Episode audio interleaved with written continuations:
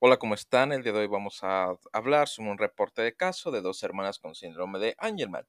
La referencia, el autor y todo lo correspondiente con respecto a de quién hizo este reporte de caso, pues lo dejaré en la descripción de este episodio. Comencemos. Introducción. El síndrome de Angelman se caracteriza por una discapacidad intelectual grave con deterioro importante del habla, taxi, trastorno conductual emocional que incluye una combinación de risa y sonrisa frecuente, conducta aparentemente feliz, personalidad excitable y conducta hipermotora. El síndrome de Angelman se ve en uno de cada 12.000 a 20.000 eh, personas de la población. Los rasgos faciales morfológicos característicos son boca ancha, dientes muy separados, prognatia, lengua protuberante, estrabismo y ojos hundidos. Además, la microcefalia y las convulsiones son signos comúnmente acompañantes. Aunque la historia en el periodo prenatal y el nacimiento muestra normalidad en general, los retrasos en el desarrollo se notan por primera vez alrededor del sexto mes de vida, con un retraso en el logro de los sitios del desarrollo sin pérdida de las habilidades. La singularidad del, del, comportamiento incluye una combinación de risa frecuente, sonrisas y un comportamiento aparentemente feliz en los niños mayores. Sin embargo, las características clínicas únicas del síndrome de Angelman se manifiestan después del primer año de vida y pueden pasar varios años antes de que se realice el diagnóstico clínico correcto. En este informe se presenta una niña de 5 años con síndrome de Angelman asociada con manifestaciones clínicas atípicas que incluyen displasia del desarrollo de la cadera y líneas similares en la mano derecha y su hermana mayor también con síndrome de Angelman. Caso clínico número 1. En la historia familiar se encontró que la paciente 1 nació postérmino con una inducción del parto después de un embarazo sin incidentes. Los parámetros del nacimiento estuvieron dentro de los rangos normales. Se notó estrabismo al sexto mes y se retrasaron los hitos del desarrollo. La paciente se sentó sin apoyo en el mes 12 y caminó de forma independiente en el mes 28 con una marcha inestable, de base ancha y con los brazos flexionados. No hubo desarrollo del habla. Aunque la paciente desarrolló crisis tónicas a los 30 meses, a los 30 meses de vida, se comprobó que no se inició ningún tratamiento anticonvulsivo. La paciente fue operada a causa de, la displasia de cadera del desarrollo, displasia de cadera a la edad de 3 años, perdón. a la edad de 5 años, la paciente ingresó en nuestra clínica debido a una convulsión mioclónica causada por fiebre alta. Con otros síntomas acompañantes, la paciente presentaba trastornos del sueño, estereotipias y disposición alegre con sonrisas y risas frecuentes e inapropiadas. En el examen físico se detectó que su altura era de 104 centímetros, un peso de 16 kilogramos y una circunferencia de cabeza de 49 centímetros. Se observaron rasgos faciales dismórficos sutiles como una boca grande, dientes muy separados, ojos hundidos, estrabismo y fisuras palpebrales inclinadas hacia arriba. Una, una línea simiesca era notable en la mano derecha. La investigación clínica reveló perfiles de laboratorio metabólicos, neumatológicos y bioquímicos normales. Aunque el resultado de la prueba de audición fue normal, la paciente no podía pronunciar ninguna palabra. El electroencefalograma mostró actividad generalizada de ondas lentas de gran amplitud con puntas onda paroxísticas.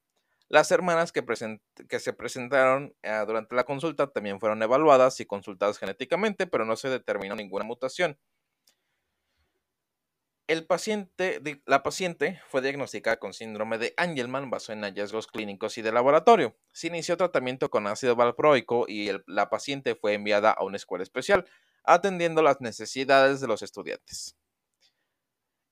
la paciente no tuvo ataques epilépticos repetidos durante el periodo de seguimiento de 12 meses después de que se inició la terapia anticonvulsiva. Caso clínico número 2. La paciente 2 era la hermana mayor de la paciente 1 en la historia familiar se descubrió que la paciente 2 nació a término después de un embarazo sin incidentes. Los parámetros de nacimiento estuvieron dentro de los rangos normales. La paciente se sentó sin apoyo a los 10 meses de vida y caminó de forma independiente a los 24 meses. Al igual que con su hermana, esta, esta paciente tampoco tenía desarrollo del habla. Además, presentó convulsiones febriles al séptimo mes de vida. La paciente no tuvo convulsiones repetidas después de que se inició la terapia anticonvulsiva. La impresión de la paciente 2 parece ser mejor que la de su hermana. Ella no asistió a una escuela de necesidades especiales. Tenía un comportamiento feliz, con sonrisas y risas, y un comportamiento hiperactivo. Su altura era de 152 centímetros, el peso era de 57 kilogramos y la circunferencia de la cabeza era de 52 centímetros. La marcha de pato también fue notable. Discusión.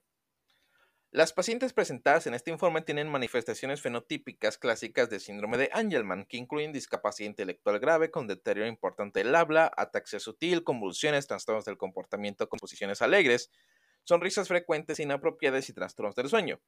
Se sabe que el síndrome de Angelman, causado por, deficiente, eh, por diferentes defectos genéticos con, con consecuencias similares en términos de desarrollo neurológico y comportamiento, están presentes.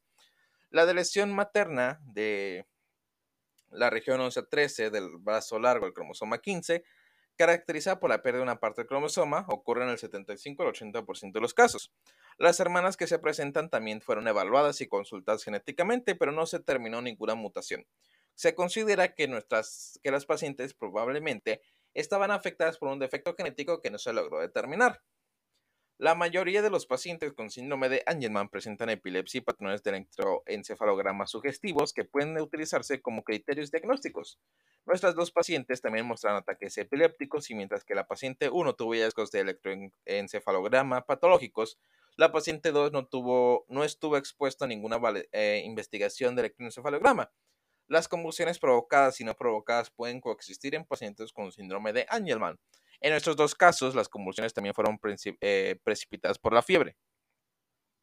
La epilepsia suele ser más grave en pacientes con la deleción del cromosoma 15, Q11, Q13, incluidos los genes que codifican las subunidades del receptor del ácido gamma aminobutírico tipo A o GABA-A, en los que las eh, otras clases eh, que en las otras clases moleculares. Esto es consistente con características neuroconductuales generalmente más leves en pacientes sin una deleción, no se detectó de lesión del cromosoma 15Q11Q3 en ninguno de nuestros casos y sus convulsiones no se repitieron. Entonces consideramos que nuestros pacientes serán de una clase molecular diferente. Y bueno, en conclusión, el, eh, síndrome de Angelman debe tenerse en cuenta en el diagnóstico diferencial de las lactantes con hitos del desarrollo retrasados, convulsiones y sonrisas frecuentes inapropiadas y anomalías adicionales como estrabismo, displasia del desarrollo de la cadera, boca grande, dientes muy espaciados, dientes eh, profundos, y deben investigarse los ojos fijos, el estrabismo y las fisuras palpebrales inclinadas hacia arriba. El paciente debe ser evaluado metabólica y neurológicamente y si es necesario debe realizarse un electroencefalograma y una investigación genética. Incluso si no se puede demostrar eh, la mutación del gen de la lesión un 15Q11Q13 se debe tener en cuenta que puede existir diferentes mutaciones en los casos que son sugestivos al síndrome de Angelman clínico. Por lo tanto, los pacientes con síndrome de Angelman pueden estar expuestos a educación especial y su calidad de vida puede elevarse. Y eso sería todo en